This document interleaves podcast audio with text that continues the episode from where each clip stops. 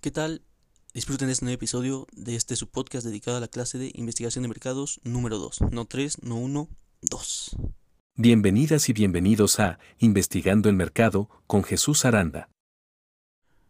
Pues vamos a comenzar, espero se encuentren muy bien mis queridas y queridos podcast escuchas. En esta ocasión voy a hablarles un poco acerca del texto de Christine Hinn, espero se pronuncie así, titulado Etnografía Virtual.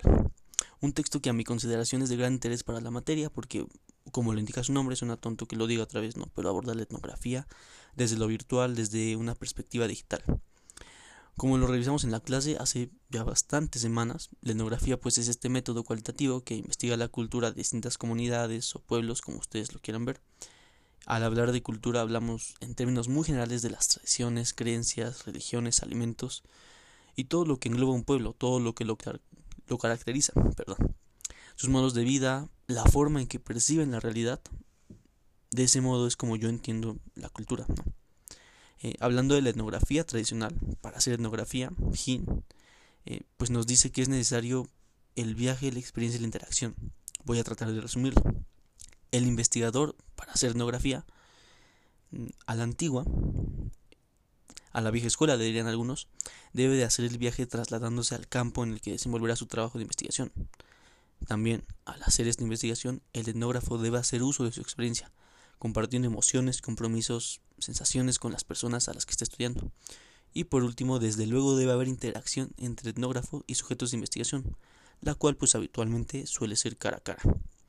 El hecho de buscar hacer etnografía vía digital, virtual, en un principio era pues desacreditado porque como podrán darse cuenta, el etnógrafo no necesita trasladarse físicamente a otro lugar y puesto que puede hacer su investigación en un dispositivo electrónico, eh, se me ocurre cuando en una computadora y lo que nos ha mencionado el maestro Manuel menciona que llegó a recabar información por vía de Discord o al menos a interactuar ahí con personas que estudiaba tampoco demandaba pues una interacción cara a cara porque pues todo es digital y por ende la experiencia se encontraba en estos medios digitales. Entonces, puede decirse que la etnografía virtual era un tema tabú para toda la comunidad que hacía etnografía tradicional.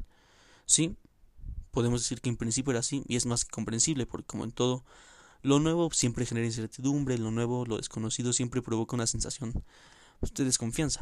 Sin embargo, me ha gustado que la lectura nos brinda un panorama en el que el Internet, por una parte, es cultura en sí mismo y por otro lado, es un objeto cultural. El Internet pasa a ser una cultura en sí mismo por el hecho de que lo comprendemos como un entorno de relaciones sociales, un espacio de interés en el que las personas tienen la oportunidad de interactuar, de comunicarse. Esto implica crear significados en común y crear los vínculos, compartir sus vivencias, ideologías, su sentir con respecto a cualquier tema que ellos quieran. Y el Internet se convirtió en un ciberespacio, si lo podemos llamar así, en el que se forjaron estas relaciones de tipo social, cultural, político. Ello en sí mismo me parece que engloba lo que es la cultura. Asimismo, el Internet se considera como un artefacto que produce cultura por el contenido que hay en Internet. En este caso, hablo de páginas web personales a las que podemos encontrar la representación personal de una persona, basadas en la identidad de una persona. Es decir, una persona real es reflejo de sus gustos digitalmente. Eh, es por esto que al conocer todos los espectros de una persona mediante una página web, puede concebirse al Internet como un artefacto generador de cultura. Mm, hace muchos años creo que nadie habría considerado al Internet como un medio para hacer etnografía, como un medio que estuviera cargado de cultura e incluso se considerara en sí mismo como cultura el tiempo avanza, la tecnología pues, mejora. Hoy por hoy creo que sí, la etnografía virtual es posible. Muchas gracias por escuchar este episodio, espero les haya parecido ameno, mis queridas y queridos porque escuchas. Cuídense mucho y nos escuchamos en la siguiente. Buenos días, buenas tardes o buenas noches y bye.